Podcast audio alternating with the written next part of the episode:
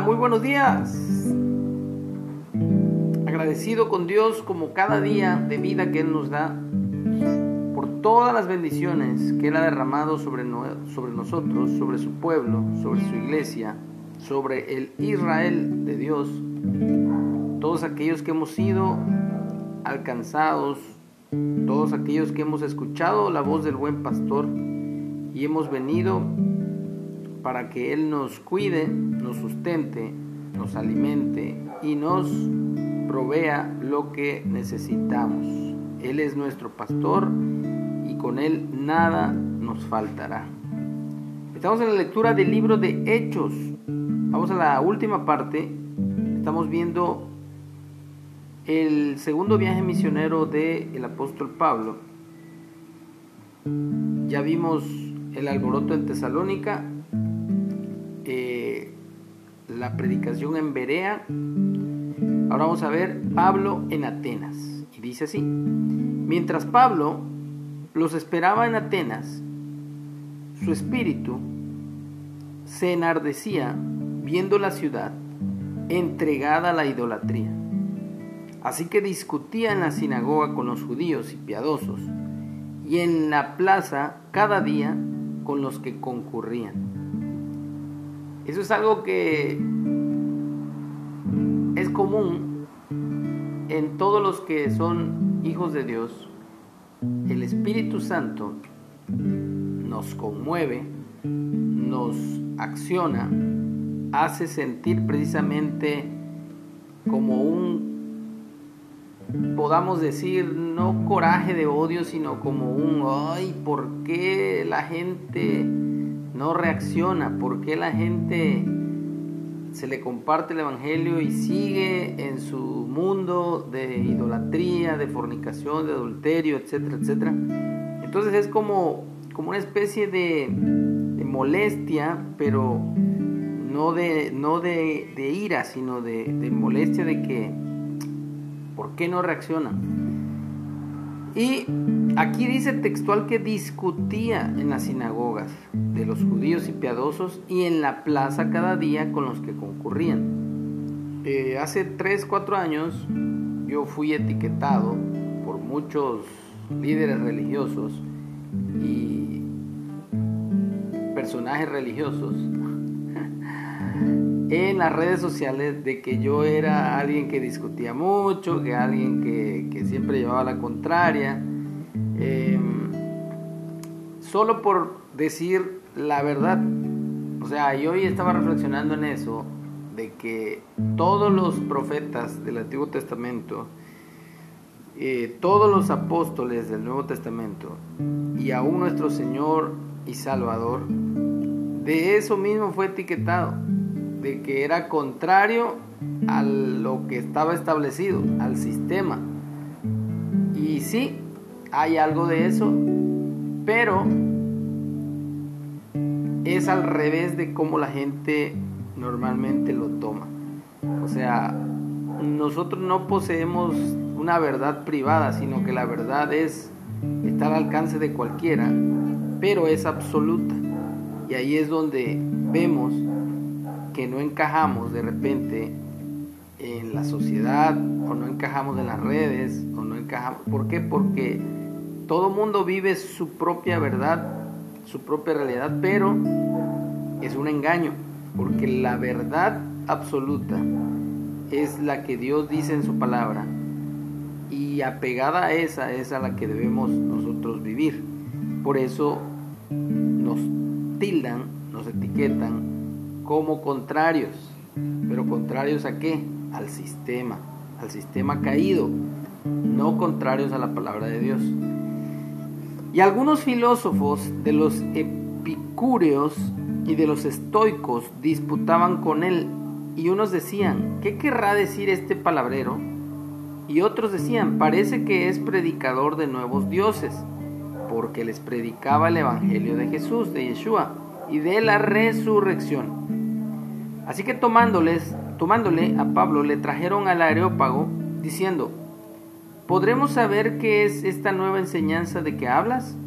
Pues traes a nuestros oídos cosas extrañas. Queremos pues saber qué quiere decir esto. Y es que así le va a parecer a todo, todo aquel que anda contrario a la palabra de Dios, le va a parecer extraño que nosotros hablemos conforme a lo que está escrito. Porque todos los atenienses y los extranjeros residentes allí en ninguna otra cosa se interesaban sino en decir o en oír algo nuevo. Entonces Pablo, puesto en pie en medio del areópago, dijo, varones atenienses, atenienses, en todo observo que sois muy religiosos. Típico que la gente es muy religiosa. Porque pasando y mirando vuestros santuarios, hallé también un altar en el cual estaba esta inscripción. Al Dios no conocido, al que ustedes adoran sin conocerle, es a quien yo os anuncio.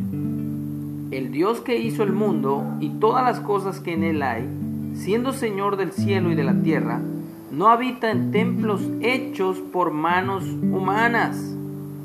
Y eso es lo que tenemos que enseñar como verdad. Dios no habita ni en catedrales, ni en ermitas, ni en templos, ni en eh, auditorios. Y aquí lo dice, ni es honrado por mano de hombre como si necesitase de algo, pues Él, Dios, es quien da a todos vida y aliento y todas las cosas. Y de una sangre ha hecho todo el linaje de los hombres, para que habiten sobre toda la faz de la tierra. Y les ha prefijado el orden de los tiempos y los límites de su habitación y esta palabra es muy profunda, pero no vamos a analizarla tanto.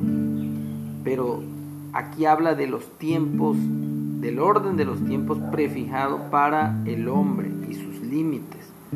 Así que hay un límite de tiempo para que cada uno de nosotros venga arrepentido a Dios, confesemos nuestros pecados y nos apartemos de ellos. Para que busquen a Dios si en alguna manera, palpando, puedan hallarle, aunque ciertamente no está lejos de cada uno de nosotros, porque en Él vivimos y nos movemos y somos, como algunos de vuestros propios poetas también han dicho, porque linaje suyo somos. Siendo pues linaje de Dios, no debemos pensar que la divinidad sea semejante a oro o a plata o a piedra o escultura de arte y de imaginación de hombres.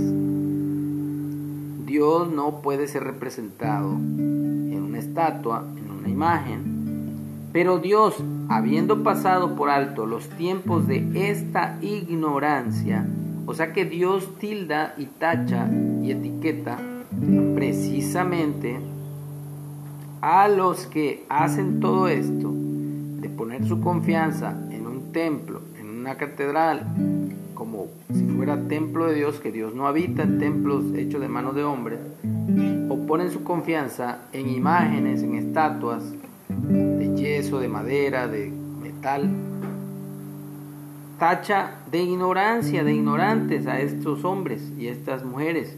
Ahora dice, manda a todos los hombres en todo lugar que se arrepientan.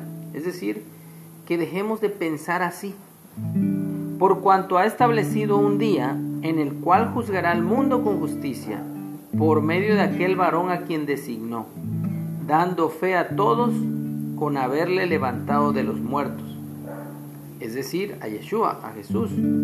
Pero cuando oyeron lo de la resurrección de los muertos, unos se burlaban y otros decían, ya te oiremos acerca de esto otra vez. Y así Pablo salió de en medio de ellos. Mas algunos creyeron juntándose con él, entre los cuales estaba Dionisio, el Areopagita, una mujer llamada Damaris y otros con ellos. Entonces, el mensaje es predicado, el mensaje es dado a través de cualquier medio. El mensaje llega a todas las personas y las personas tienen la toma de decisión si aceptan o lo rechazan. Así que nuestro Dios ha sido precioso para nosotros. Hemos sido alcanzados por Él y quiere Él que sigamos firmes creyendo que nuestro cuerpo es el templo del Espíritu Santo, así como lo hemos leído en capítulos anteriores. Por eso decimos, con lábios e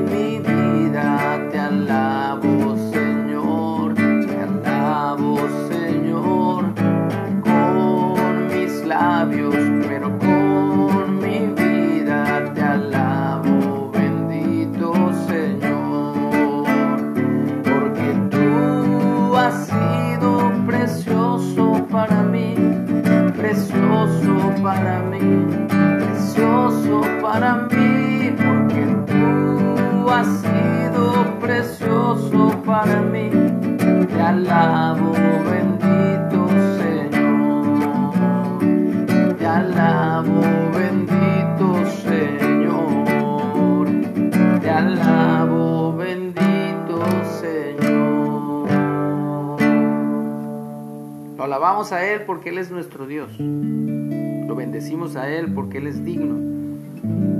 Que tengamos un excelente día.